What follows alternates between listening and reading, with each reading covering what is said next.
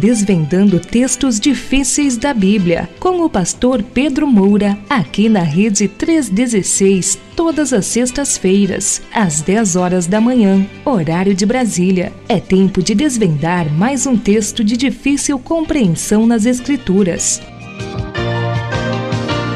Como é que tá aqui? O, Oi, a... meu amigo. E aí, meu pastor, bom dia, tudo bem?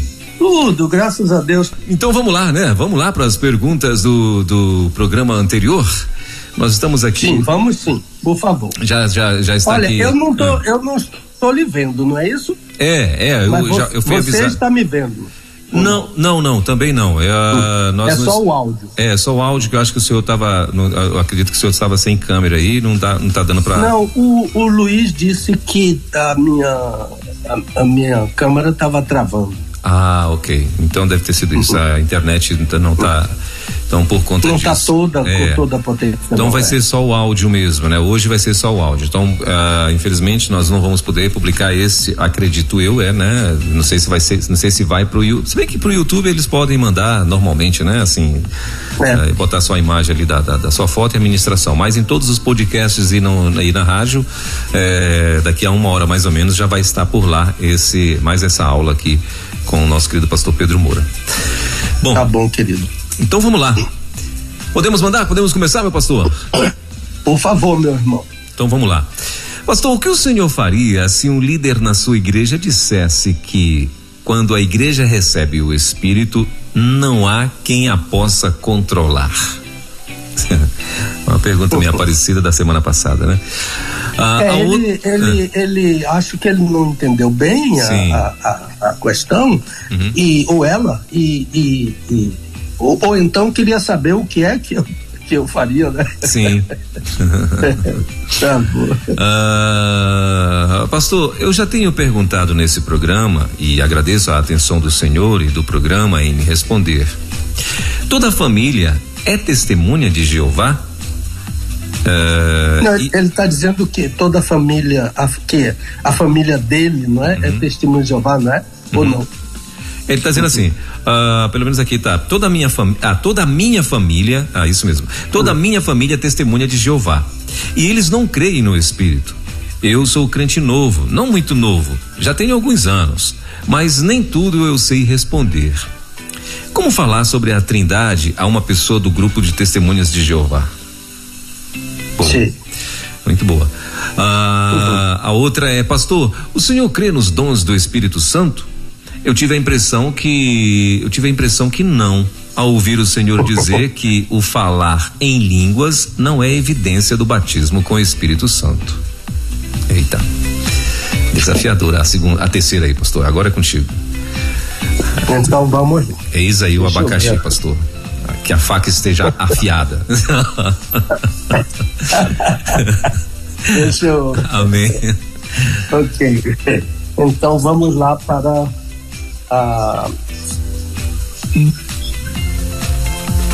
Vamos lá, né? Uhum. Pastor, se um líder da sua igreja. Deixa eu, deixa eu olhar meus bolsos aqui, porque de vez em quando eu, eu baralho o, o esboço todo e isso me cria muito problema. É, ele está perguntando a primeira, né? O que o senhor faria se um líder da sua igreja dissesse que quando a igreja recebe o Espírito, não há quem possa controlar? É. Uhum. Uhum. Perguntas. Só um momentinho, viu, Luiz? Ouviu, viu, o Elber? Ok, Só tranquilo, um pastor, tranquilo. Uhum. Enquanto o senhor vai estar, tá, enquanto o senhor acha o, o, o que o senhor está é, procurando, deixa eu só dar um aviso aqui aos nossos ouvintes.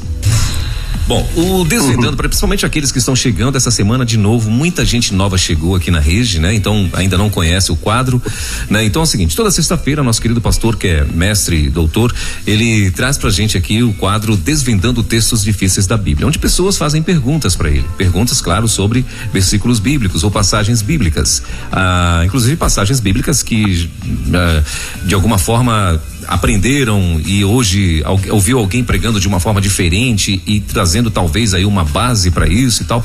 Então, essas perguntas ou essas dúvidas a gente envia lá pro, pro e-mail do nosso querido pastor Pedro Moura, que é o, o e-mail ministério pastor Pedro Moura arroba gmail.com ministério pastor Pedro, Me, Pedro Moura arroba gmail.com, ok? Então esse é o e-mail para você enviar lá para o nosso querido pastor as suas perguntas. E aí ele vai estar selecionando dentro de uma ordem de chegada ele vai estar respondendo aqui toda sexta-feira tais perguntas.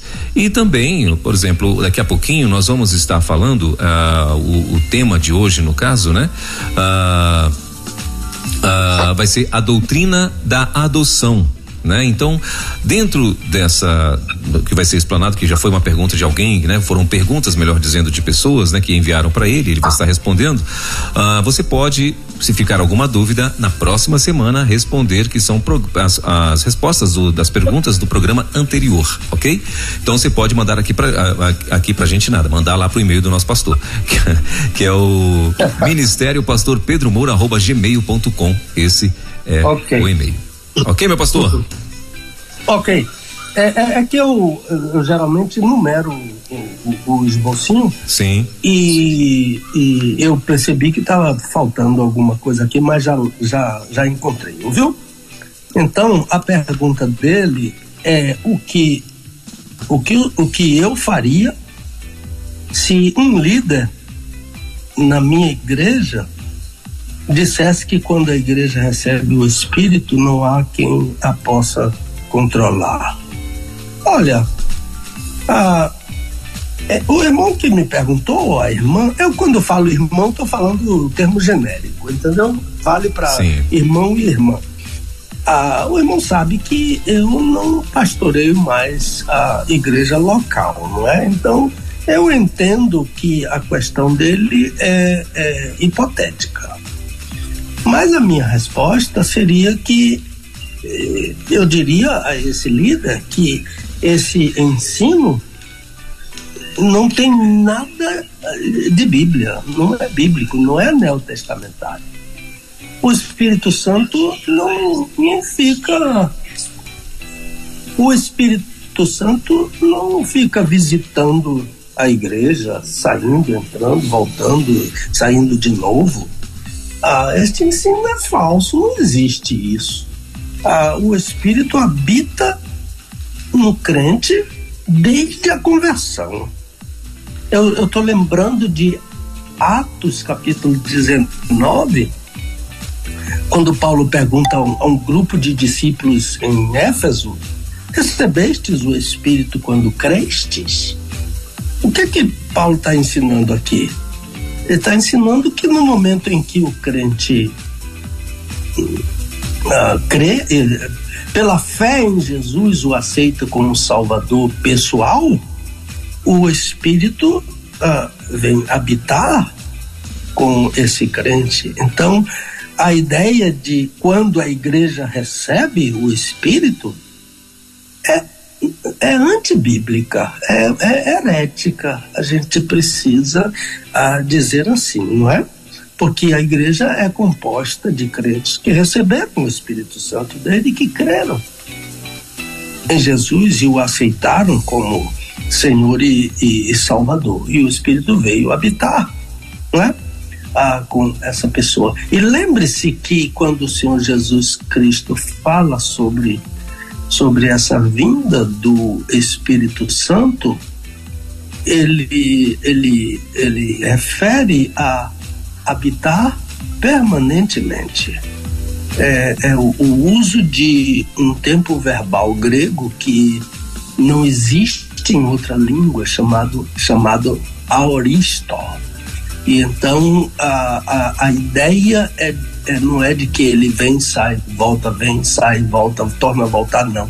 É a ideia de que ele vem uma vez para sempre habitar permanentemente ah, com o crente. Então, além disso, uma outra ideia estranha de, de, desse fato de quando a igreja recebe o Espírito, não há quem a possa controlar, a ação não há quem possa controlar a igreja. É, é triste isso, irmão.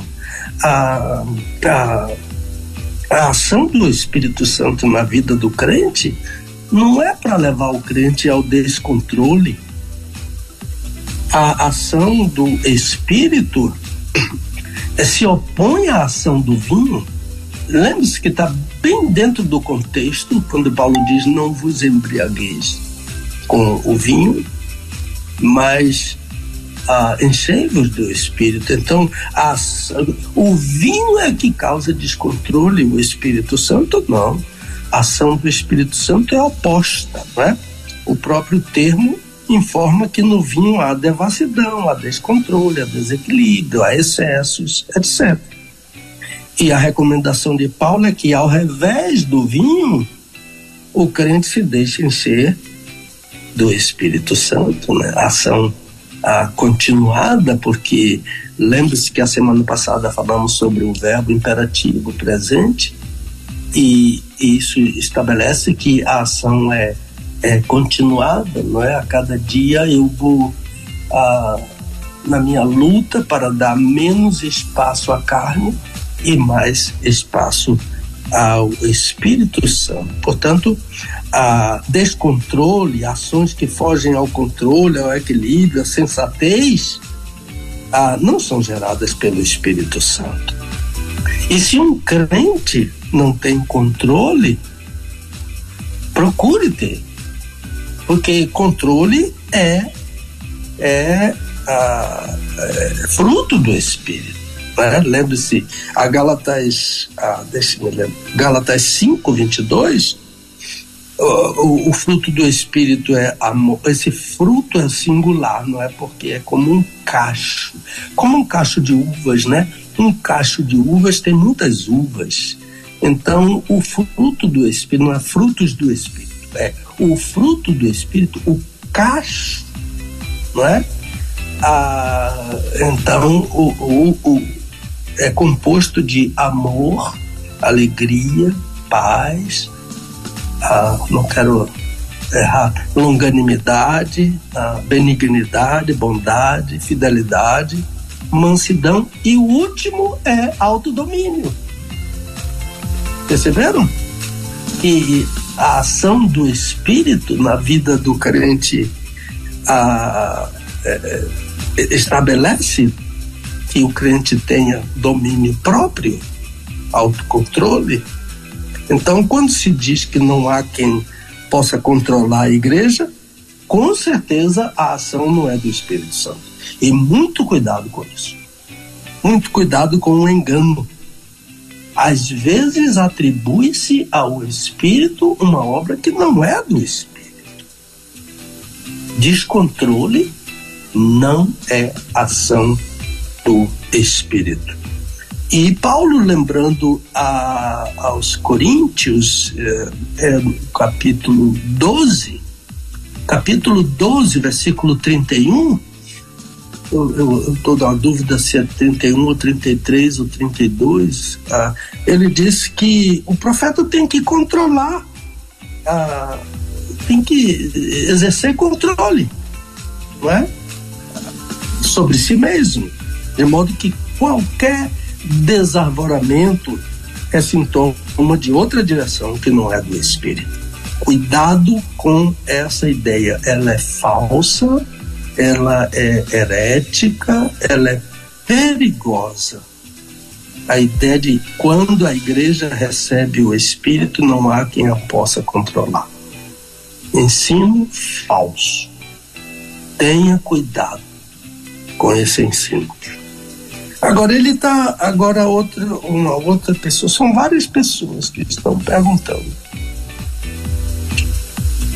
ele ele está agradecendo que que o programa tenha atendido a, as perguntas dele, então ele já fez mais de uma pergunta.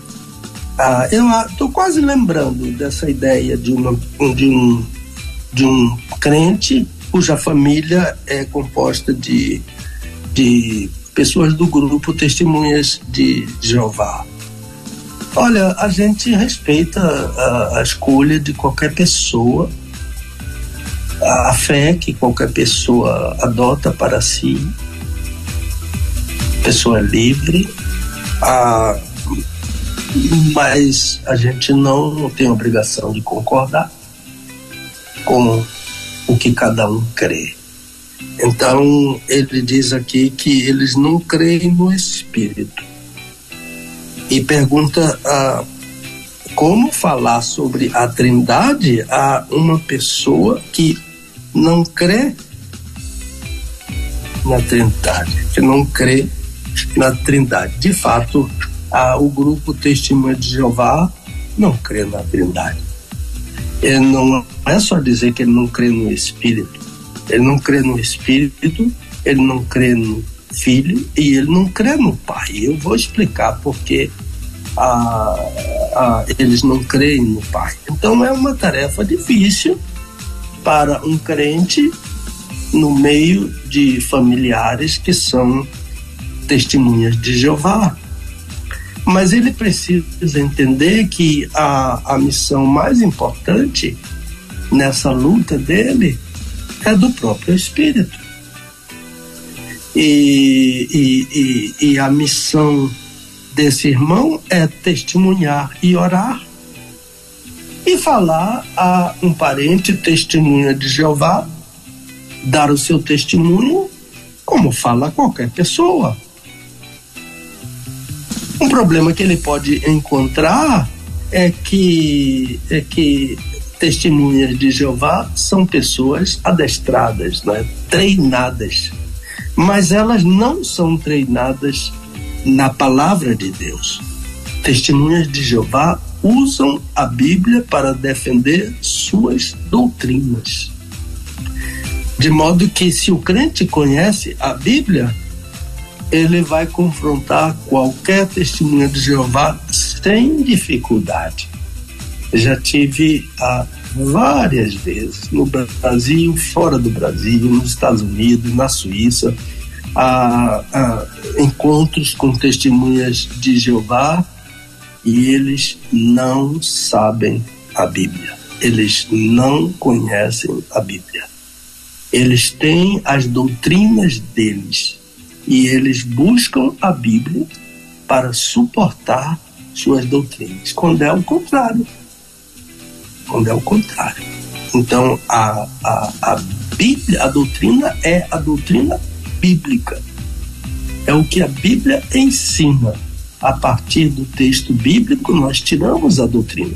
Nós não criamos uma doutrina e procuramos um texto bíblico que, em geral, está fora do seu contexto para suportar a, essa doutrina. Agora, eu preciso dizer a meu irmãozinho que a, esse a, confrontamento é do tipo que Paulo fala aos Efésios, a verdade em amor. Porque a finalidade é ganhar o irmão, não afugentá-lo, não espancá-lo, ah, mas com cuidado mostrar o amor de Deus por ela em Cristo Jesus. Então, a partir daí, a, o axiom, a, a máxima é uma pessoa, para ser salva, precisa ouvir o Evangelho. Não há outra possibilidade. E através do Evangelho, o Espírito realiza a obra de a convencimento do pecador. Lembre-se de João capítulo João, Evangelho de João capítulo 16, quando o Senhor Jesus disse: "E quando ele ah, isto é, o Espírito Santo vier, convencerá o mundo do pecado, da justiça e do juízo. Do pecado, porque não crê em mim, portanto, esse pecado é incredulidade. Da justiça, porque eu vou para meu Pai, então isso é, é, é testemunho. E, e vós não me vereis mais. E do juízo, porque o príncipe deste mundo já está julgado. Então, o Espírito Santo está no mundo, convencendo o mundo. E as pessoas que estão no mundo, todas, todas elas são alvo ah, do trabalho do Espírito Santo, não importa se creem ou se não creem. Ele faz esse trabalho para o que crê e para o que não crê. Então, como crente, ah, o irmão deve fazer sua parte, testemunhar do Evangelho o Espírito vai usar o seu testemunho para convencer seus queridos. Então, a, a, a, o, o, que esse texto de João capítulo 16 está dizendo é que o Espírito veio, porque ele já veio, ele está no mundo, não é? E ele é maior do que o outro Espírito, que é o príncipe das potestades, da, que é Satanás. Então ele veio, já veio, desde que o Senhor Jesus a, ascendeu aos céus, o Espírito veio para convencer. E uh, a gente precisa saber que os, o convencimento dele é para todas as pessoas, né? E ele convence do pecado, que somos pecadores. E se uma pessoa não aceita a condição de pecador, não pode ser convencida pelo Espírito, não pode. Então há pessoas que se consideram, por exemplo, muito boas, sem pecado. Há outras pessoas que fazem obras com, com o intuito de conquistar a salvação. Essas pessoas estão, com todo o respeito que temos pela fé alheia, mas de acordo com a Bíblia, essas pessoas estão enganadas e precisam se deixar convencer pelo Espírito. Então, uma pessoa que está num caminho diferente desse, se busca a verdade, ela deve abrir o coração para Deus, numa oração sincera, dizer: Senhor, eu quero conhecer a verdade. Será que esse caminho ah, é, que eu estou seguindo, que eu penso que eu sou bom, que eu não preciso de salvação, ou esse caminho que eu estou seguindo, fazendo boas obras para eu mesmo conquistar a minha salvação, ah, é uma oração bem sincera, com certeza, que Deus vai lhe responder. Então, o pecado aqui é o de não crer. Então, é o pecado da incredulidade. Então, Jesus diz que o Espírito convence do pecado, porque não crê. Então, o pecado é da incredulidade. Lembro-me do nosso velho hino tão amado. Foi na cruz onde um dia eu vi meu pecado, quer dizer, minha incredulidade, castigado em Jesus. Então Jesus levou esse pecado. E o Espírito quer me convencer disso. O Espírito quer me convencer que eu sou um pecador. E não é muito fácil convencer uma pessoa de que ela está errada. Às vezes é problema. E a pessoa fica no seu erro, a quando não se deixa convencer. Mas o Espírito convence também da justiça, não é? Por quê? Por que, que o Espírito precisa me convencer da justiça? Da justiça de quem? O Espírito precisa me convencer da justiça de Jesus. E olhe o que Jesus diz: da justiça, porque vou para o Pai, não me vereis mais. Então, quem é que dá testemunho da justiça de Jesus? Quem é que diz ele foi para a cruz, mas ele era justo? Quem é que confronta a lei ah, no sentido de que maldito. Ah, não, não é confrontar a lei. Quem é que responde ah, diante da lei? Porque a lei entende que todo que é levantado ah, no madeiro é maldito de Deus. O Espírito Santo não vai dizer que Jesus não foi feito maldição, ele vai dizer que ele foi feito maldição. Mas a maldição era sobre mim e ele levou essa maldição. Toda a maldição o Senhor Jesus Cristo já levou sobre mim. De modo que esse esse o fato do Senhor Jesus ter sido crucificado o fez maldito, mas o Espírito diz, mas na verdade ele era justo. E ali na cruz ele assumiu uma maldição que não era dele. Então o Espírito está no mundo para dizer isso, sobre a justiça de Jesus e também sobre o juízo. E Jesus aqui simplesmente dá um exemplo. Ele diz que o príncipe deste mundo já está julgado. Sabe o que significa a palavra príncipe? Ah, significa primeiro. Nesse caso aqui específico, o primeiro que foi julgado. Portanto, Satanás já está julgado. Mas ele também é o primeiro como principal do mundo, como administrador do mundo, como gerente do mundo, como chefe do mundo. E o mundo está do jeito que está por causa da administração de Satanás. palavras boas que a gente fica dizendo na igreja que Salvador pertence a Jesus, o Rio de Janeiro pertence a Jesus, a Lisboa pertence a Jesus, Londres pertence a Jesus. Olha, a Bíblia está dizendo que pertence a Satanás, que ele é o dono, que ele disse a Jesus: tudo isso me foi dado, eu dou a quem eu quero. Os reinos do mundo foram dados a ele. Então, a, a, Salvador não pertence a Satanás, a, a, Jesus. Se Salvador pertencesse a Jesus, então Salvador não seria a cidade que é, uma das cidades mais violentas do Brasil. O índice gritante de analfabetismo, o índice gritante de, de, de saúde precária, de transporte precário, e a violência exacerbada, não é? Agora, a igreja, a, a, os crentes que defendem muito a ideia de que, de que eh, Salvador pertence a Jesus, a, eles, eles precisam lembrar de Apocalipse 11, 15, quando diz que um dia os reinos deste mundo serão tomados do domínio desse terrível anjo e passará a ser do Senhor Deus e do seu Cristo.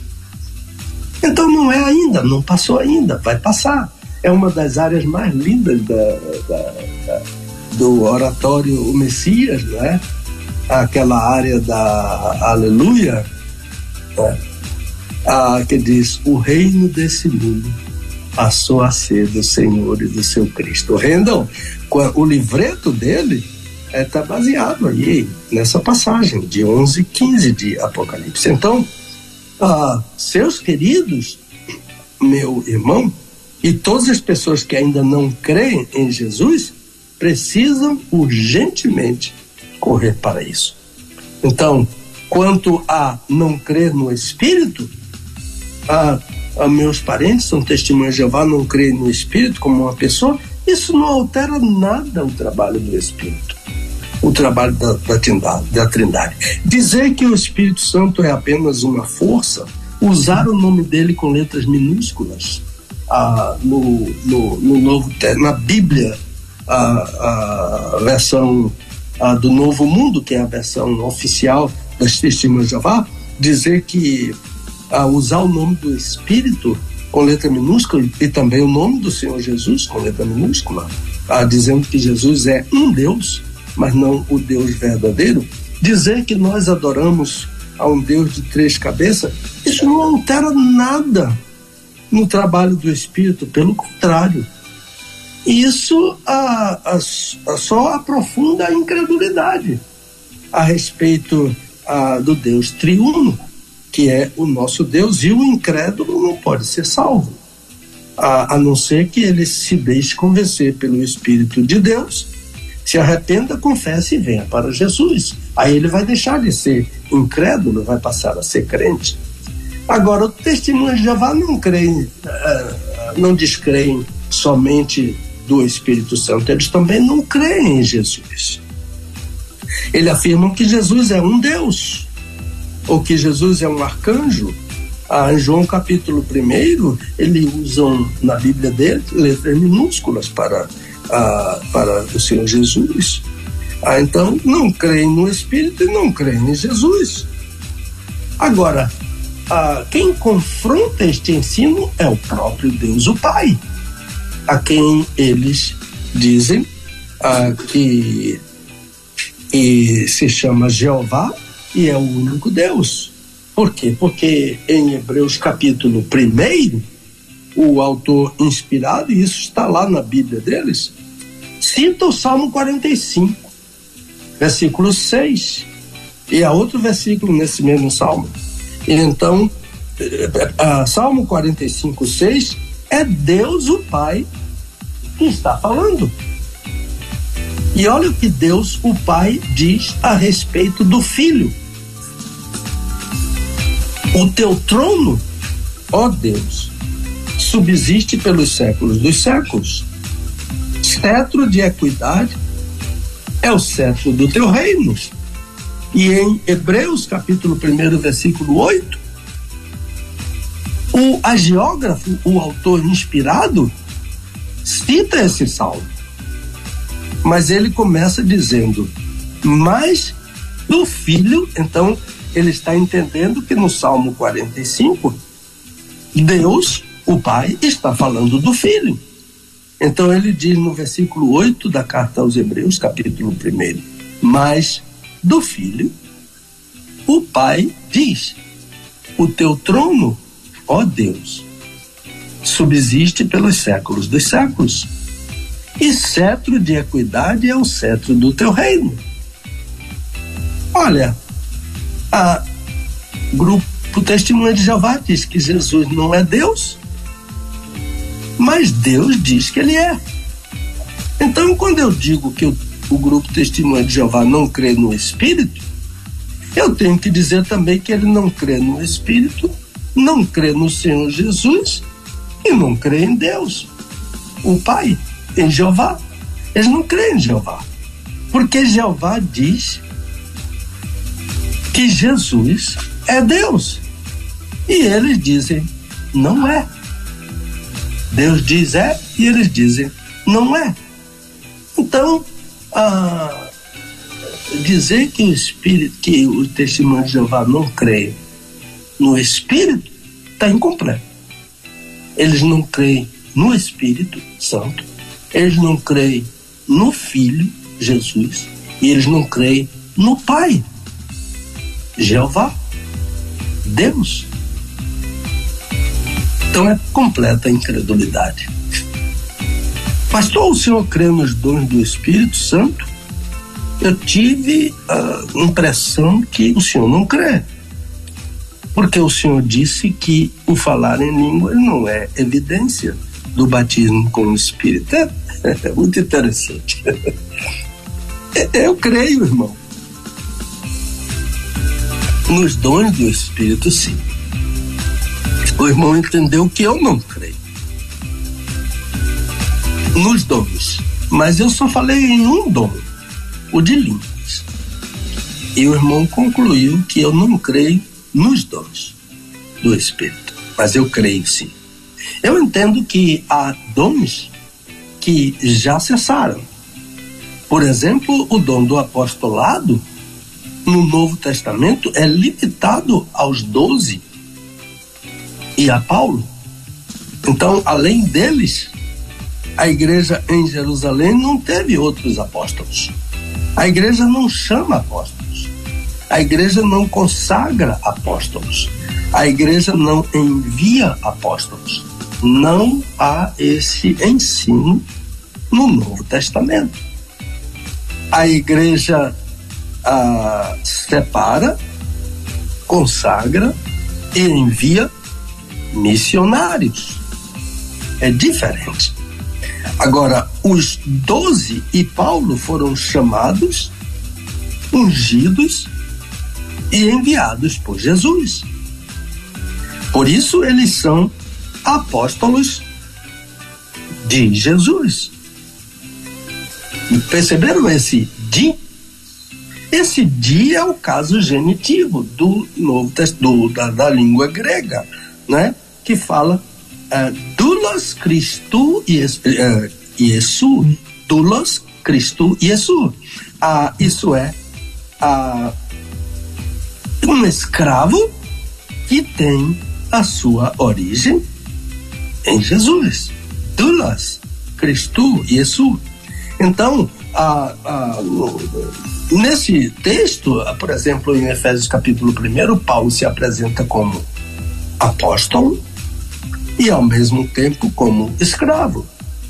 Ele é apóstolo e ele é escravo, mas ele é apóstolo e o genitivo de Jesus. Ele tem origem, ele pertence, o caso genitivo de Jesus é de origem, é de pertence a, ao Senhor Jesus.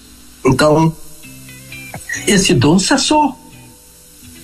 Não há apóstolos, além dos doze e Paulo no Novo Testamento. Há missionários. Ah, e as duas vezes, a única vez que Jesus fala sobre isso, ele disse que, ah, que Paulo fala sobre isso, ele disse que ah, apareceram apóstolos, mas eles eram falsos. E no Apocalipse, o Senhor Jesus revela a João que outros apóstolos eram mentirosos. Então, para o Senhor Jesus, só há doze e mais Paulo. Treze apóstolos. E eles são ah, apóstolos de Jesus. Agora, surgiu séculos depois, na igreja romana, um líder que se nominou apóstolo do Senhor Jesus. De modo que a ideia de apóstolos hoje ah, não passa de uma imitação dessa igreja que tem um líder e fala ex cátedra, quer dizer, infalível. Os apóstolos, tudo que está na Bíblia escrito pelos apóstolos, tem o selo da infalibilidade, da inerrância dos apóstolos. A mesma infalibilidade, a mesma autoridade, a mesma inerrância dos profetas e do Senhor Jesus. Tem os apóstolos. Mas essa igreja romana diz que tem também um apóstolo, um bispo, que fala infalivelmente. Então, a, o apóstolo hoje, uma pessoa que se diz apóstolo hoje, ela tem que ter uma característica básica dos apóstolos, porque os apóstolos viram o Senhor Jesus e Paulo questiona isso. Eu não sou apóstolo? Não vi o Senhor Jesus? Então, é uma das características. E a outra característica, além de mais algumas outras, a outra característica é o apóstolo tem que falar com a mesma autoridade, isto é, inerrante, do Senhor Jesus. Então, voltando ao assunto, deixe-me fazer uma, uma ligeira correçãozinha, porque na pergunta ele coloca o batismo não é com o Espírito, a, a, a, ele usa a preposição com, quando a preposição é em, mas dativo. Então o batismo não é com o Espírito Santo, o batismo é no Espírito Santo. Assim como o batismo não é com água, mas o batismo é em água. Lembre-se dessa questão, alunos de seminário, professores, ah, alunos de seminário, ah, que no caso do batismo, a preposição em, mas o caso dativo. Então não pode ser com, mesmo que eu queira. Então o que eu falei não foi que eu não cria nos dons, mas que o dom de línguas não é evidência do batismo no Espírito. Então o dom de línguas é um dom do Espírito, está ah, ah, explicitamente ensinado ah, no Novo Testamento, na lista dos dons, é o último dos dons na lista, ah, mas ele não é evidência do batismo no Espírito Santo. Então nós usamos a, naquele dia né, os argumentos doutrinários baseados no ensino do Novo Testamento. A evidência do Espírito Santo que localizamos no texto de Efésios 5 da semana passada, não é? Está ah, no mesmo texto. Quando dizem cheios do Espírito, então Paulo disse que o crente não deve ser insensato, entender a vontade de Deus, não se embriagar com vinho, porque há devassidão, mas deixar-se encher do Espírito. Aí depois vem uma lista de evidências desse enchimento. A gente tem que seguir o texto bíblico, a gente não para no texto bíblico e deixa uh, o contexto todo ao redor, ou antes ou depois, de fora da nossa interpretação. Então há características desse enchimento. Paulo diz, falando entre vós em salmos, hinos, cânticos espirituais, cantando e salmodiando ao Senhor no vosso coração, sempre dando graças por tudo a Deus, o Pai, em nome de nosso Senhor Jesus Cristo, sujeitando-vos uns aos outros no temor de Cristo. Então, meus irmãos, é por aí. É, obrigado por essas perguntas tão importantes de alguns irmãos que a gente foi selecionando dentro do mesmo assunto. E, e eu passo agora a palavra para o meu amigo da voz de Viludo. Muito bem, 11 horas pontualmente até o senhor, pastor Pedro. Meu Deus do céu. Ai, meu Deus. Mas muito bem, estamos com o nosso querido pastor Pedro Moura. Tá me ouvindo, né, pastor? Ouvindo sim. Ah, ok.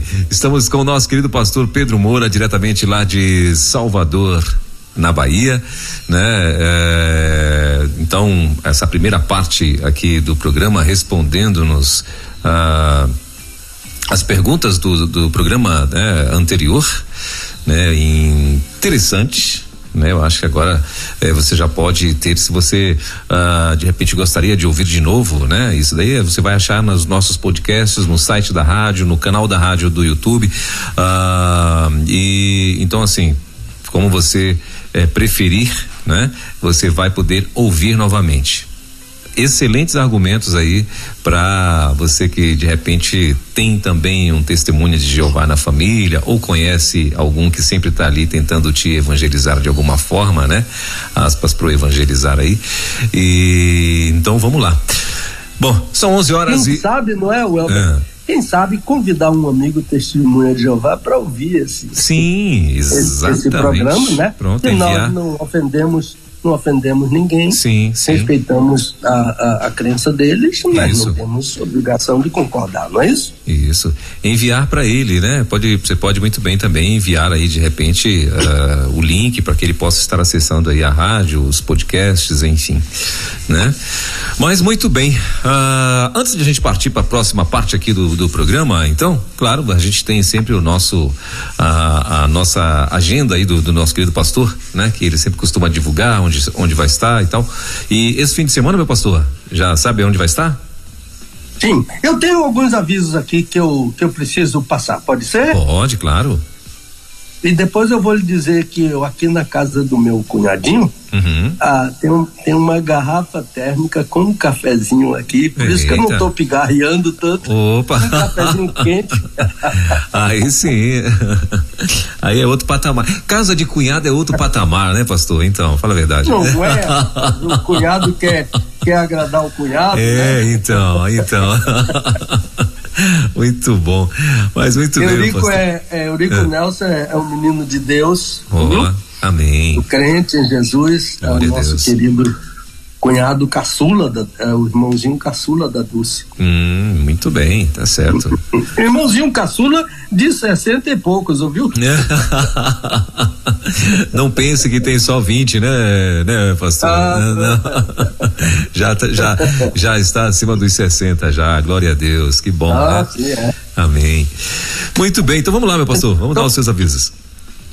Ô, Welber, na, ah, no início da semana eu mandei uma mensagem para você Uhum. ah, sobre o nosso querido colega pastor Dr. Isaías Lins. Sim, Ah, aquela a semana começou com aquela nota, né, de grande pesar, muito Sim. grande pesar, abalou a Convenção Batista Baiana Sim. e a Convenção Batista Brasileira. Ele sempre foi líder, foi reitor de seminário, foi um advogado muito conceituado em Salvador sim. e pastor há 38 ou 39 anos da Igreja Batista dos Mares, uma grande igreja aqui Sim. ah, na cidade do Salvador.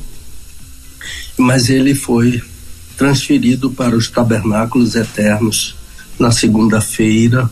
Ah, a nosso ver, né, do ponto de vista ah, humano, físico, antes da hora, porque ele era novo, 60, ah, 77 anos.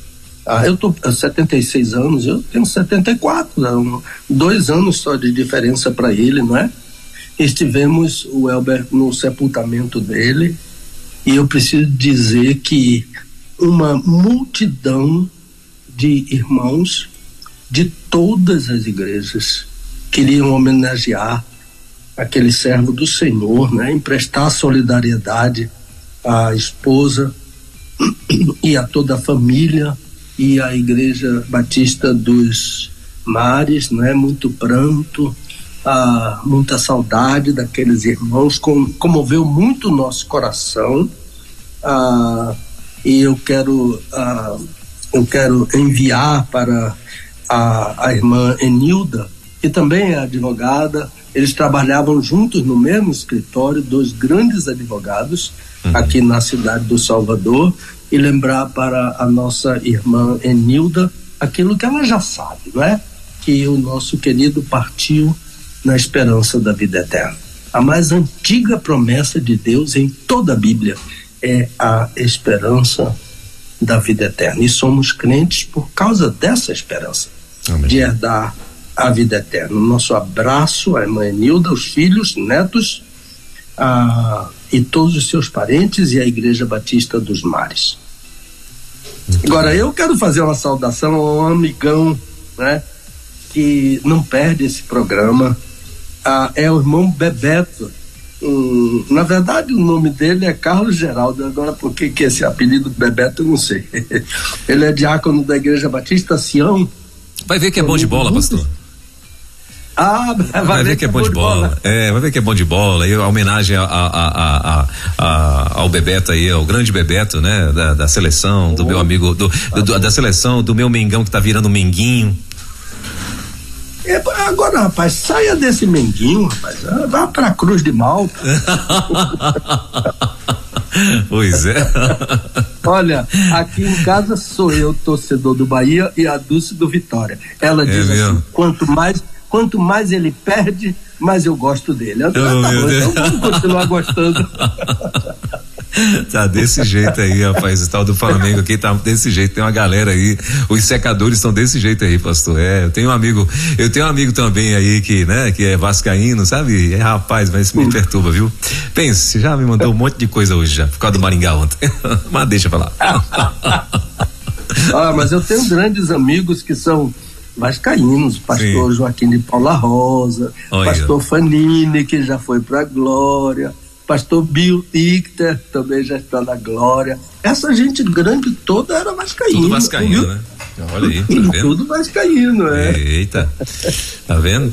Então tá bom, esse amigo especial, ah, o Bebeto, uhum. ele tem uma particularidade, sabe? Ele disse que ele ouve o programa com lápis e papel. Ó. Oh. Quer dizer que ele tem, né? a, a, as anotações, de modo que eu estou mandando um abração para esse amigo, a Bebeto, lá do da, da igreja, diácono da igreja a, Batista Sion. Agora, bem. vamos lá. A ideia de, de domingo agora, uhum. nós vamos pregar na. Deixa eu ver aqui. na Igreja Batista Novo Centenário. Sim. É num bairro é um bairro, uh, de certa forma, novo, não muito novo, mas um bairro novo uh, aqui de Salvador, né? Pastor Julival, vamos estar naquela querida igreja lá uh, para uma. não vai haver culto, vai haver uma classe única a partir das 9 horas da manhã, uhum. com um tema escolhido lá pelos irmãos, e nós vamos falar. Vou na companhia do meu primo, uh, José Otávio Moura, ele vai me levar, porque eu não conheço bem uh, os lugares aqui, ele vai me levar e nós estaremos nessa igreja, né? Igreja Batista Novo Centenário é na rua principal do bairro, uh, que se chama Sussuarana, né? Sim. Não sei se tem Sussuarana por lá, mas o nome é bonito, né? É, verdade. É ver que é no passado, né? Quando tinha men menos casas aí. uhum. E agora mais uma, uma nota assim triste, mas, mas necessária. No dia do sepultamento do meu amigo, o pastor Isaías Lins, eu Sim. encontrei o irmão Augusto. Lembre-se que eu falei ah, que ele perdeu um filho numa circunstância de violência daqui da cidade do Salvador.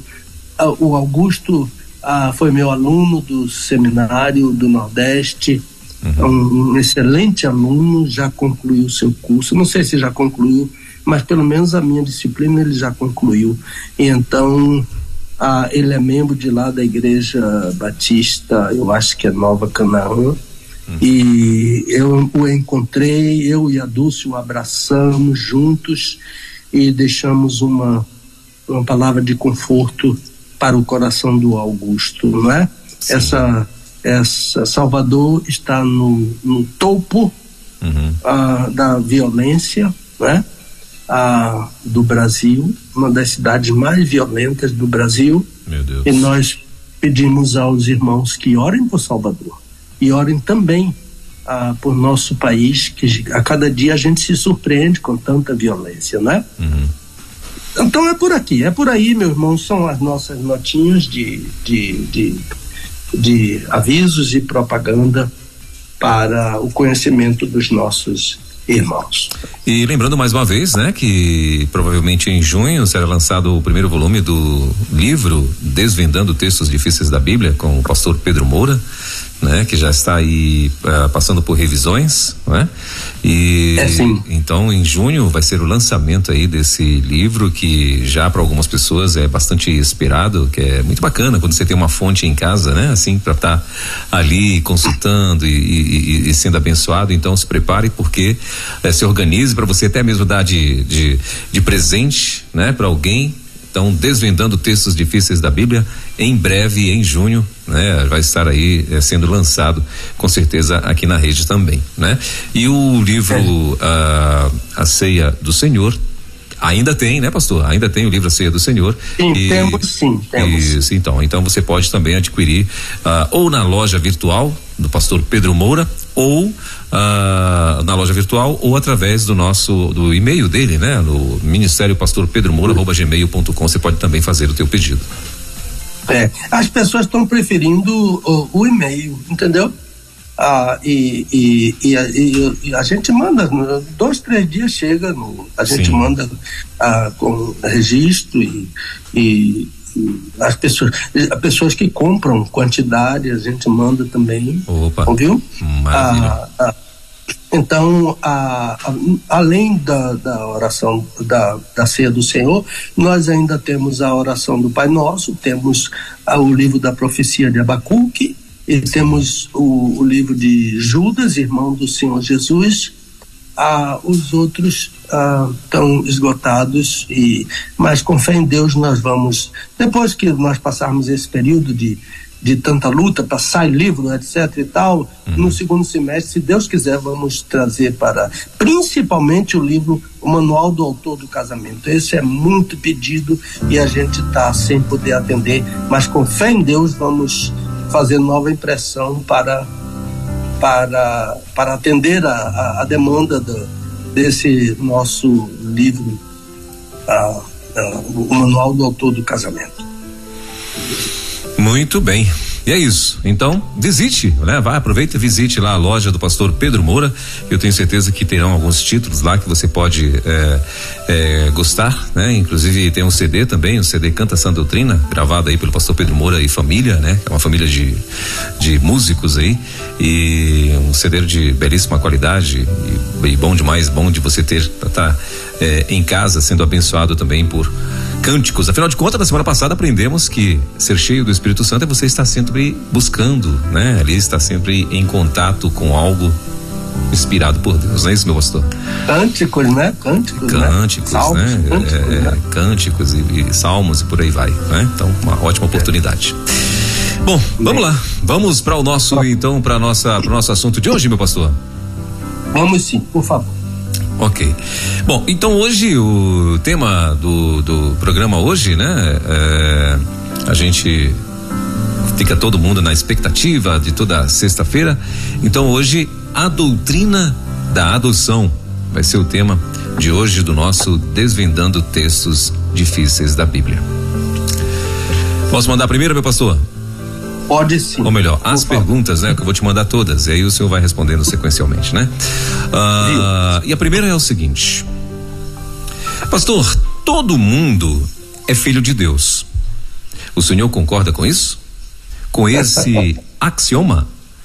Ah, o senhor admite isso como regra? Onde está o ensino bíblico sobre adoção? Esta é a segunda. A terceira pergunta: qual é a situação daquelas pessoas que não creem em Jesus? Não são adotadas? A quarta: como saber que fomos adotados? Há evidências? Quais são essas evidências? A quinta pergunta, uhum. meu pastor: quando aconteceu a nossa adoção? E a sexta, minha última pergunta é: Pastor, eu ouvi um estudo sobre adoção baseado na oração do Pai Nosso. Na verdade, eu fiquei muito atento, mas não percebi muito bem onde estava a conexão. Adoção e oração do Pai Nosso. Poderia falar um pouco sobre isso? Então, essas são uhum. as perguntas, meu pastor. Ok. Tá bom. Então, essa doutrina da adoção, eu até, eu não sou místico, mas eu fiquei preocupado de manhã. Ah, logo que acordei, eu vi que eu estava sem internet. Foi uma loucura aqui. Eu para um lado, dos para o outro, Eita. dois celulares e mais o computador. Ah, e eu disse assim: será que, que essa doutrina da adoção não vai ser ensinada hoje? é uma riqueza tão grande a adoção que eu acho que arrepia os cabelos do nosso inimigo, entendeu? E ele fica soldado para, né? Mas todo o ensino da palavra de Deus arrepia o nosso adversário, não é? E ele precisa, né? Saber que a igreja continua pregando a doutrina da adoção. Essa doutrina nos ensina que nós somos filhos de Deus. Então, como dizemos a, a, nas letras dos hinos, não é? Há muitos hinos novos aí que usam esse tema família de Deus, né? Ah, e até nomes de igreja, né? Ah, o meu sobrinho, pastor Miguel Ângelo, ah, e minha sobrinha Niara, eles são pastores da, da igreja que se chama Família da Graça. A Família da Graça é a família de Deus.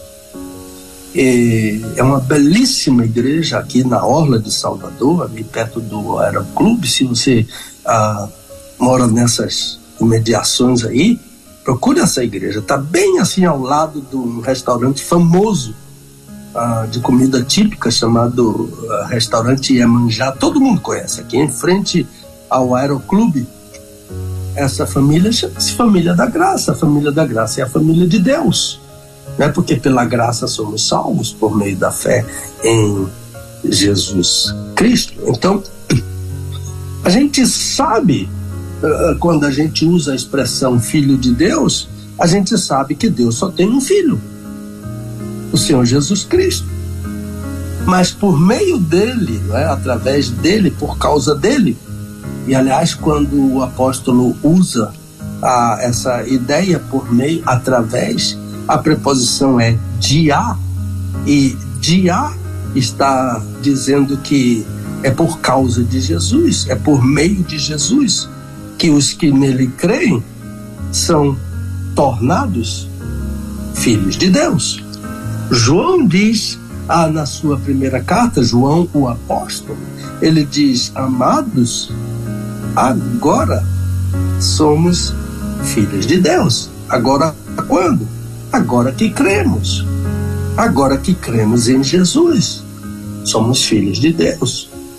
Fomos tornados filhos de Deus fomos adotados como filhos de Deus. Então essa é a ideia, não é uma, uma como uma, um abstract, um, uma sinopse uh, do, do tema adoção. Então, a, a, a ideia inicial é todo mundo é filho de Deus. Está entre parentes, entre aspas, né? Mas a, o ouvinte está preocupado. Ele diz, ele pergunta se eu concordo com esse axioma. ah, e se eu admito esse axioma como regra, eu tenho que dizer que não, porque não é verdade. Confunde o homem no mundo. Por quê? Porque somos todos, sim, criaturas de Deus. Deus nos criou como criou o elefante, como criou os peixes, como criou as aves, o leão, as plantas, as, uh, o mar, a terra, os astros. Deus é o pai das luzes, foi ele quem criou o sol e a lua. Então, tudo foi criado por ele. Então, é claro que o homem é a, a principal a criatura, porque criado à imagem, conforme a semelhança de Deus. Os anjos são criaturas de Deus, todos os anjos são criaturas de Deus. Há tanto os, os anjos de Deus quanto os anjos de Satanás e o próprio Satanás. Eles não nasceram do nada, eles foram criados. Eles, ah, Satanás se tornou Satanás depois de criado. Ele foi criado como um anjo de Deus.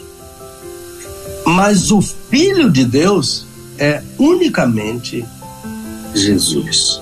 Lembre-se que Jesus, é, a expressão é grega, monogenes theos, monogenes theos, monos é único e genos, genos é gerado, de modo que a, eu tenho que dar uma, alguma coisa da, da, da crítica textual, sucintamente, não é? Existe uma leitura ah, nos, nos, em alguns ah, documentos ah, do Novo Testamento grego que leem monoganês ruiós, filho unigênito. No entanto, em, em João capítulo 1, versículo 18, a expressão que deve predominar é monoganês teós, porque é ah, Deus unigênito. E essa, uh, essa expressão monoganês teós, em vez de monoganês ruiós, uh, as duas são bíblicas, mas em João capítulo 1, versículo 18, a, a expressão que deve prevalecer é monoganês theos, Deus unigênito, e essa, essa expressão foi muito fortalecida com o aparecimento ah, de um papiro, uh, o papiro de número 66 e depois o papiro de número 75, fortaleceram muito a ideia uh, de que Jesus é monogamês feroz. E essa uh, e, e, essa expressão é que deve prevalecer porque ela que está no original do apóstolo. Então seria uh, monogamês feroz, o único da espécie, o único gerado. Lembre-se que Jesus é as duas coisas, monogenês teós, ah, o Deus unigênito, porque ele é Deus, e ele também é monogenês monogenês ruiós, o filho unigênito, porque ele é filho unigênito. Para lembrar, ah, por exemplo, de Lucas 2,7, ah, que Jesus é filho primogênito de Maria, mas Jesus é filho unigênito de Deus. Em 1 João, ah, em João capítulo 1, versículo 18, também ah, 3,16, não é? Deus enviou seu filho, Deus amou o mundo de tal maneira que enviou seu filho unigênito. Então Deus só tem esse filho, unigênito, o sentido pleno do termo, não é? Aliás, a, a gente poderia citar, por exemplo, a Romanos 8, 3, quando Paulo usa uma expressão que bate exatamente nessa ideia de que Deus só tem um filho, porque ele usa em Romanos 8,13 a expressão próprio filho. Deus enviou seu próprio filho. Ninguém é próprio filho de Deus, só Jesus. Então, é isso aqui a título de introdução, porque a gente vai responder essa pergunta na sequência. Então, a, a segunda questão é onde está o ensino bíblico sobre adoção? Você pode dizer, mas pastor, o senhor não respondeu a pergunta. Eu vou responder agora na, na, na sequência. Ah, onde está o ensino bíblico sobre adoção? Em muitos textos da Bíblia. Poderia citar muitos. Por exemplo, 1 João 3, ah, versículo 2, amados, agora somos filhos de Deus e tem adoção. E o texto que foi uh, uh, usado pelo ouvinte, a João capítulo 1, versículo 12, mas a todos quantos o receberam, isto é, receberam a Jesus, isto é, aos que creem no seu nome, isto é, creem no nome de Jesus, deu-lhes o poder, isso é o Senhor Jesus, é quem está repartindo essa, essa filiação conosco, deu-lhes o poder de se tornarem filhos de Deus. Então não éramos antes. Fomos tornados filhos de Deus, se tornaram. Não éramos antes, éramos criaturas. Assim como continuam sendo criaturas aqueles que não creem no nome do Filho de Deus. Efésios capítulo 1, versículo 5, há uma, uma das explicações para. Em uma das explicações para a doutrina da predestinação, aliás, Weber, um amigo aí de Brasília me mandou uma mensagem ontem à noite, é o meu amigo Pelópidas, a, da Memorial Batista de Brasília, ele, a Gleides, a, e, e, a família deles, a filhinha deles, ah, eles, ele me mandou a, a, uma pergunta assim sobre a ligação que existe entre a doutrina da predestinação e da adoção e, e, e muito oportuna a ideia dele e pertinente, não é?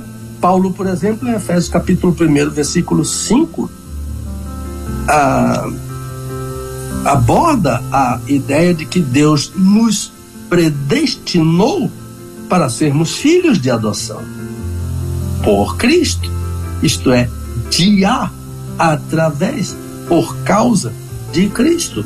Então, a, a, a colocação do amigo Pelo a, é, é oportuníssima, não é? E aqui está um, uma resposta para a para que fomos predestinados. Fomos predestinados para sermos filhos de Deus. Dia através, por causa de Cristo. Romanos 8,15 Porque não recebestes o espírito de escravidão para outra vez estardes com temor, mas recebestes o espírito de adoção, pelo qual clamamos Abá, Pai. Abá é paizinho, papai, a, a, mas a nossa tradução preferiu Abá, Pai. Ah, e, e, finalmente, ah, porque há muitos textos, Romanos 8,16, o mesmo Espírito, Espírito Santo, testifica com o nosso Espírito que somos filhos de Deus. Somos filhos de Deus. Aqueles que creem. A base é João 1,12. Aqueles que creem em Jesus, em seu nome, e o aceitam, esses deixam de ser apenas criaturas, continuamos criaturas, mas não apenas criaturas, mas filhos adotados por Deus. Então aqui a, a gente teria, uh, poderia usar a, a expressão lato senso, né? o sentido pleno da expressão filho. Tanto judeus como gentios são, por causa de Jesus, filhos. Então, somos geração, genos. Paulo usa a, a mesma palavra que é usada na, no nome monogenes, monos, mas genos. Paulo usa em Atos 17 e 28. E somos geração de Deus, genos. Então a mesma palavra usada para o Senhor Jesus é usada para nós por Paulo em Atos 17 e 28. Mas é no sentido amplo, tá? porque no sentido ah, estrito, né?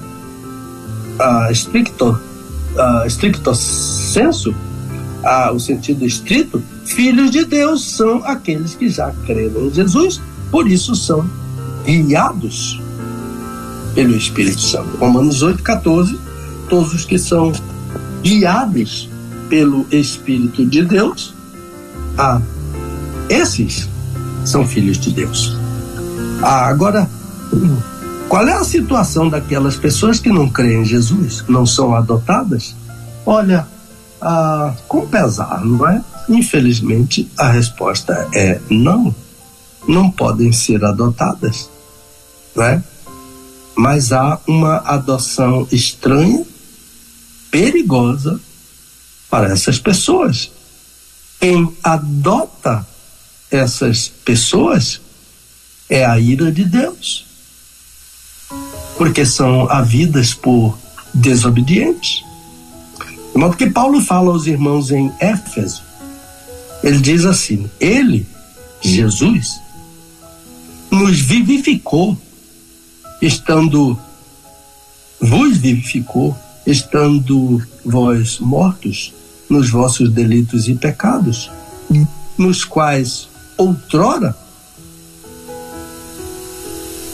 andastes segundo o curso deste mundo, segundo o príncipe das potestades do ar, do espírito que agora opera nos filhos da desobediência, entre os quais todos nós também antes andávamos, isto é, quando éramos apenas criatura, ah, nos desejos da nossa carne, fazendo a vontade da carne, dos pensamentos, e éramos, por natureza, filhos da ira, como os demais também. Então, a, a, sem Cristo, sem Jesus, nada feito. Não há adoção de filho. Há uma outra adoção de filhos da ira. Esses adotados pela ira estão sob a filiação satânica. É extremamente perigosa essa adoção. Se você tem um filho um parente, pai, mãe, filha, amigos. Nessa situação, lembre-se, leia, leia a Efésios capítulo 2, esses versículos de 1 a 3 e depois, com a esperança, leia o versículo 4. Porque eles estão, até o versículo 3, vivendo num cemitério espiritual estão vivendo segundo o curso do mundo, vivendo segundo o curso de Satanás, vivendo segundo a satisfação da carne, vivendo segundo a satisfação dos pensamentos. Qual é o resultado disso? Filhos da ira, adotados pela ira de Deus. De modo que as expressões a segundo o curso deste mundo, segundo o príncipe das potestades do ar, são terríveis. Porque o mundo aqui é o sistema. Ah, já falei sobre isso, né? Aquelas três palavras gregas para mundo. Ah, o sistema Aion e o sistema Cosmos, né? Ah, o, esses dois sistemas estão associados ao ódio contra a sua família, ao ódio contra a igreja, uma associação fatal né? Além disso, informa o apóstolo informa que o líder de tudo isso, dessas potestades, o chefe dos demônios, é Satanás.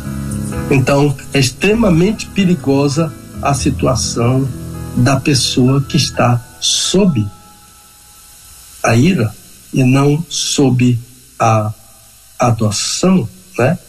Como uma pessoa ah, com morte cerebral, sem qualquer esperança, né?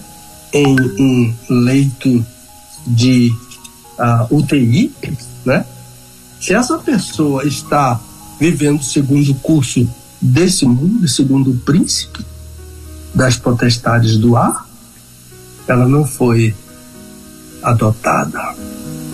A, a versículo a pergunta 4 como saber que fomos adotados? Testemunho do Espírito. Ah, o Espírito testifica, diz Paulo. Ah, e, é, essa é uma das evidências, é o testemunho do Espírito. Ele testifica com o nosso Espírito que somos adotados, que somos filhos de Deus. Mas a encarnação do Senhor Jesus também, né? Ah, ah, Lembre-se de uh, Gálatas 4, 4, na plenitude dos tempos, naquela hora da, da gravidez de Maria, né? a Paulo diz, vindo à plenitude dos tempos, Deus enviou seu filho, nascido de mulher, nascido, nascido segundo a lei, nascido de mulher, Maria, nascido segundo a lei, para que nós recebêssemos a adoção de filhos.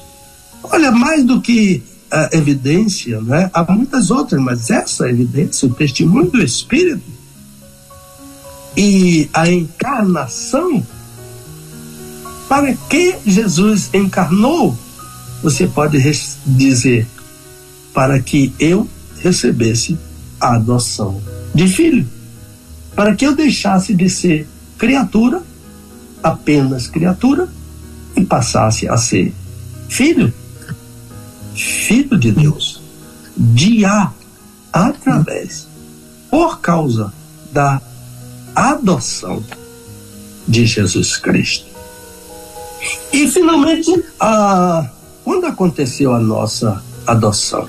O começo da adoção é a fé. A fé. Começo de tudo é a fé. A adoção depende totalmente do Senhor Jesus. E pela fé em Jesus somos adotados. Somos integrados ah, na família de Deus.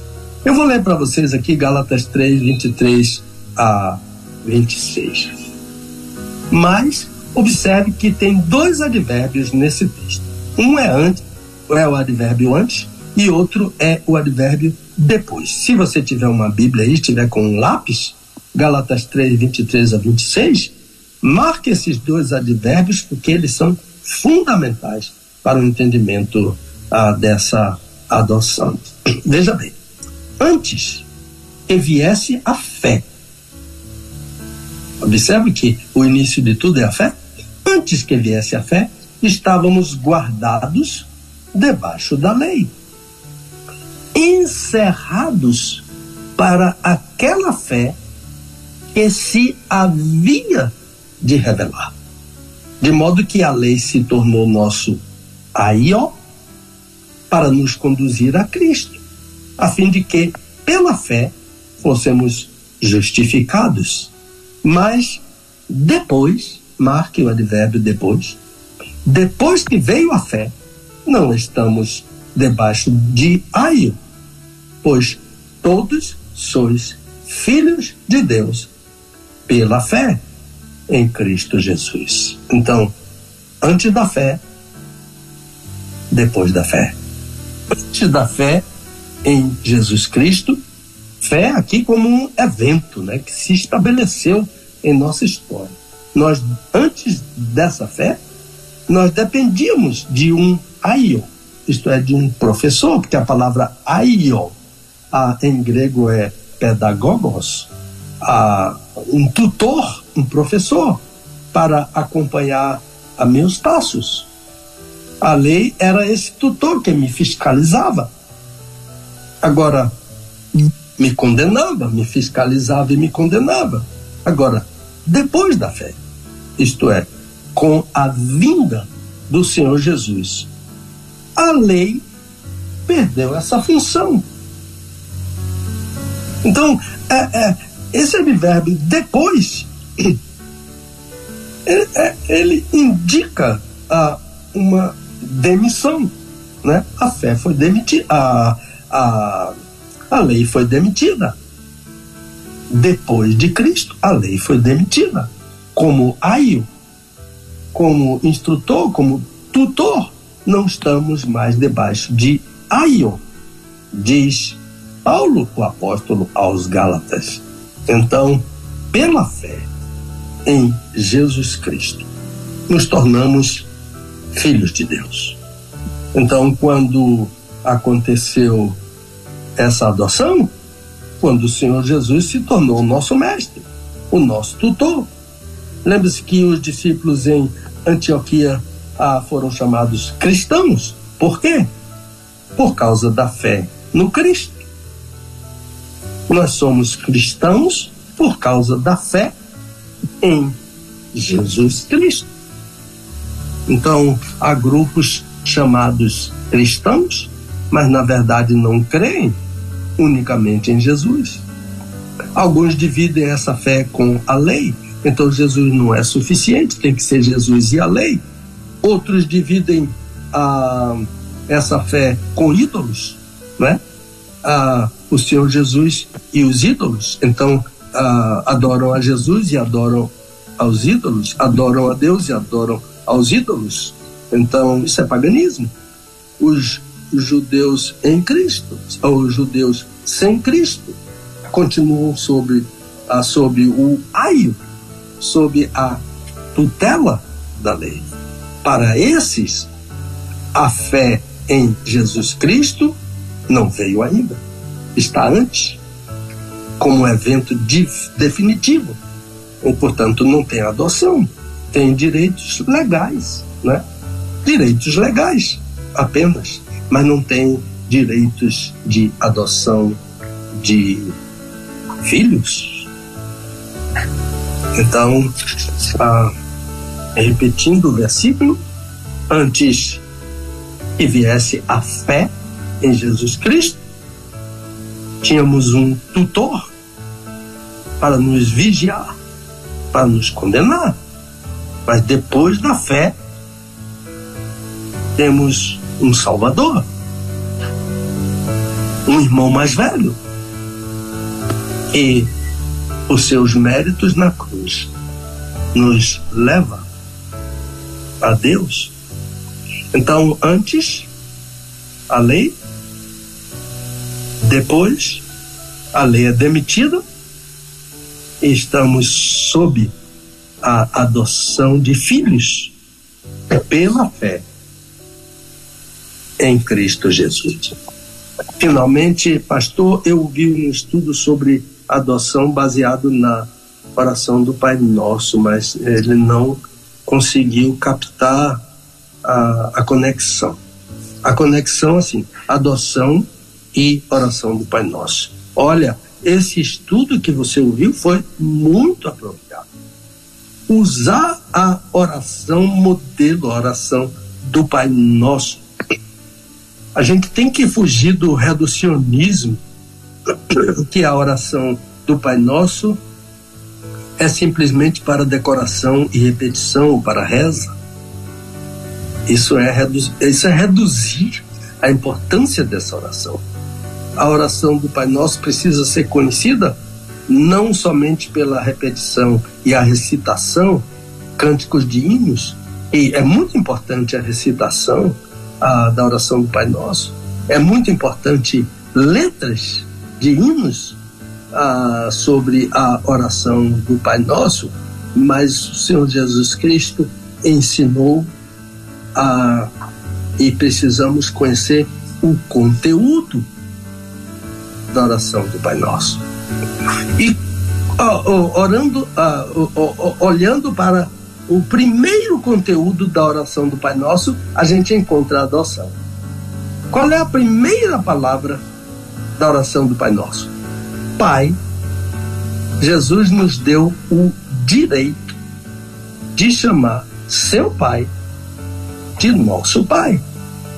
Então Jesus diz: quando você orar, diga Pai. É a adoção. A oração do Pai Nosso nos ensina a adoção amplamente. Pai.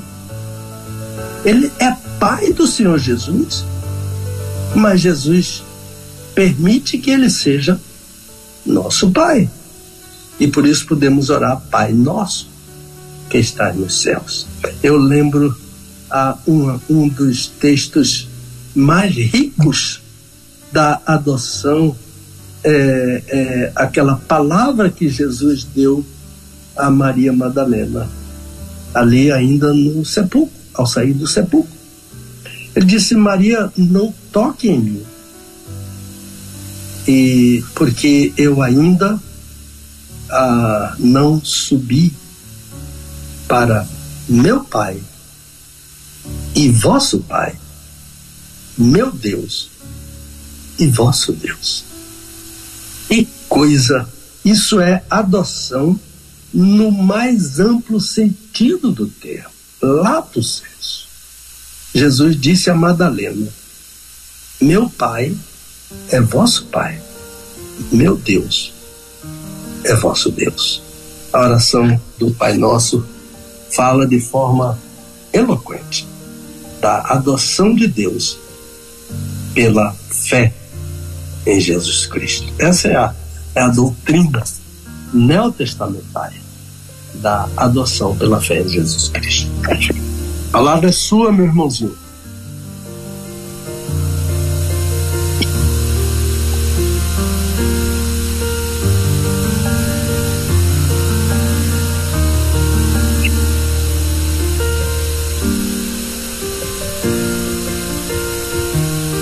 Welber, tá me ouvindo?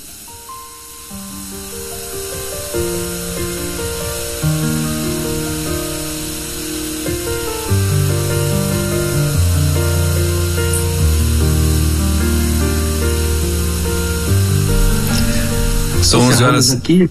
Opa. Diga, pode dizer. O, o, pode concluir, pastor, pode concluir. Não, não, era, era só esperando você entrar mesmo. Ah, ok. São 11 horas e 47 minutinhos em Brasília. Pois é, estamos ao vivo, né? Diretamente de Brasília, é o nosso Desvendando Textos Difíceis da Bíblia. Para você que está aí uh, ligado na nossa programação, né? Aqui na rede, uh, estamos hoje tratando, né? O assunto de hoje, nós estamos falando, pastor Pedro Moura falando sobre adoção né? Ah, então, ah, inclusive, pastor, a gente quer muito, muito mesmo agradecer a, a audiência, né? Hoje, muita gente ligada aqui na rede, uma das audiências recordes, mais uma vez aqui hoje, né? Simultaneamente, pessoal plugado com a gente em várias cidades do Brasil e fora do Brasil, né? E glória a Deus por isso.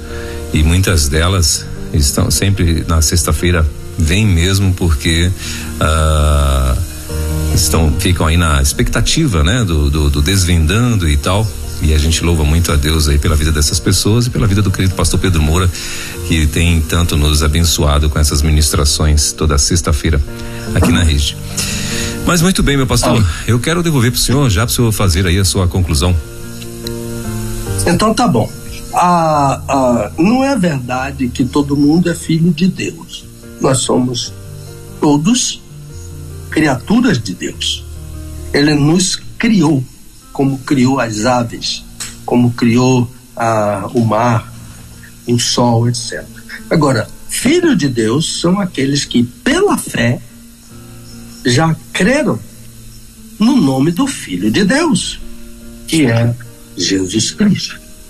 Agora, muitos textos bíblicos, por exemplo, há o texto hoje principal foi, primeira, foi João capítulo 1, versículo 12, porque esse texto diz que todos quantos receberam, isto é, creram em Jesus, esses, a esses, o Senhor Jesus concedeu-lhes o poder de se tornarem filhos de Deus. Então, se eles se tornaram, ah, não eram, não eram antes filhos de Deus. Aqueles que não creram, não creem em Jesus, ainda não são filhos de Deus, mas podem ser, porque eles são filhos da ira, porque são desobedientes, seguem o curso do mundo, o aion, o cosmos, e o curso do príncipe, que é o próprio Satanás. Mas eles podem sair a, da, da, de deixar de ser filhos da ira para serem filhos de Deus. Então, sabemos que fomos adotados por causa do testemunho do Espírito, ele testifica que somos filhos de Deus. Também citamos a encarnação do Senhor Jesus. A encarnação, Gálatas 4:4, foi para que recebêssemos a adoção de filhos. A adoção só acontece depois da fé em Jesus Cristo. Antes da fé, estávamos na dependência da lei, na tutela da lei. Ela mostrava o pecado, ela dizia que nós éramos pecadores, mas não resolvia o problema, porque Paulo disse que a lei era fraca para resolver o problema da, da, do nosso pecado. Mas depois da fé em Jesus Cristo, a lei foi demitida, não teve mais função, não pôde nos levar a Cristo. Então, depois da, da lei, depois, depois da fé em Cristo, nós recebemos a adoção de filhos. Antes da lei, de, antes da fé, debaixo da lei.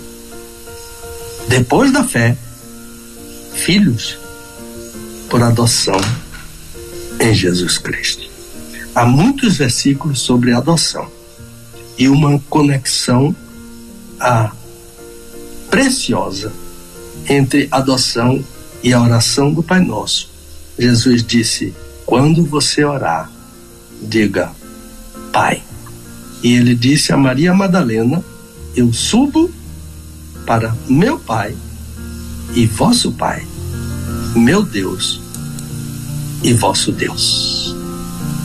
Muito obrigado, meus queridos irmãos, filhos de Deus e um convite para aquele meu amigo que ainda não tem certeza disso.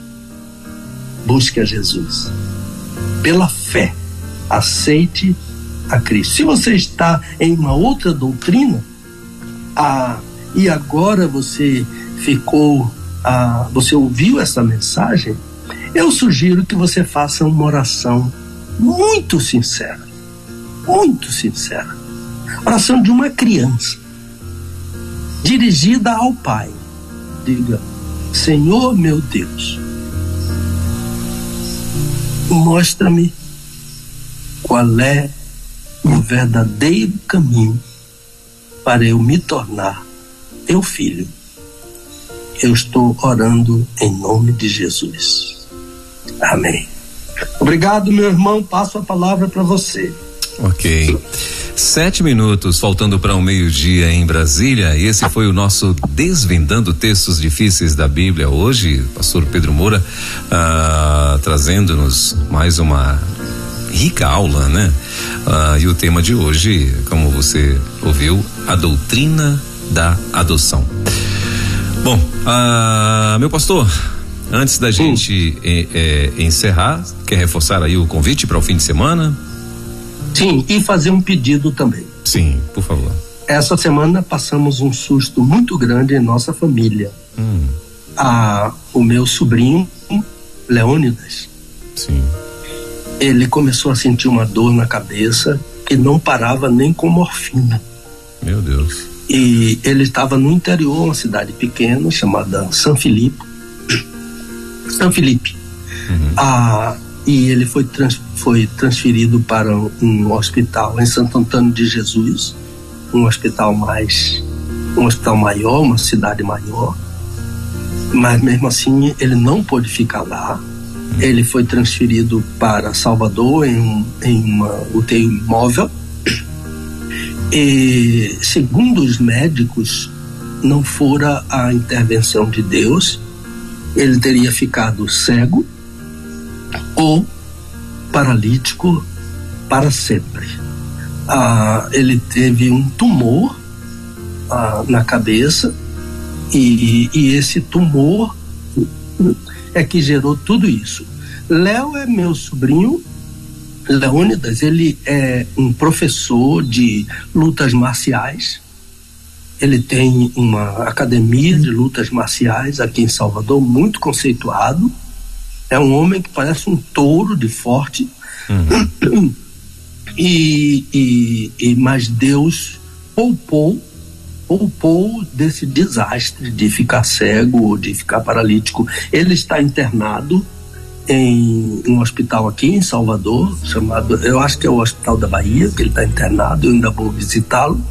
Ah, mas ah, ele vai ser operado uhum. e nós pedimos orações. Leônidas, ele é casado com Paula, minha sobrinha, ela é minha sobrinha, e ele é casado com minha sobrinha. Eu fiz o casamento deles Uhum. Ah, e peço. Ah, eles têm um filhinho chamado Baby Léo, é um menino lindo, e eu peço orações por Leônidas, a meu sobrinho. Muito bem. Então, é os nossos intercessores, né, que estão aí de plantão, por favor, né, você que é de oração, você que faz parte aí dessa de algum grupo de oração e tal, apresente o nome aí do nosso querido irmão Leônidas, lá de Salvador é, que é sobrinho do pastor Pedro Moura. Bom, quatro minutos faltando para o meio-dia. Meu pastor, missão cumprida? Missão cumprida, meu irmãozinho. Amém. Apesar da luta que tivemos hoje, o nosso Deus é. nos abençoou. Amém. E eu fiquei muito feliz em saber que hoje foi novamente uma audiência recorde ah, no Brasil, fora do Brasil. Isso. Damos ah, um abraço fraterno para todos os nossos ouvintes para você, para sua casa, para a equipe da Rede 316 e vamos para a próxima semana comemorar a nosso aniversário de Rede 316. Exatamente. Aniversário da rede, dia 21 de abril, viu? Muito bem, imperdível, vai ser bênção demais. Ah, então é isso, meu pastor. Eu quero agradecer mais uma vez a presença do senhor, né? Dê um forte abraço no seu cunhado, né? Diga a ele que ele é uma bênção. Amém. Eurico. É, nosso querido irmão Eurico aí, né? Abençoado.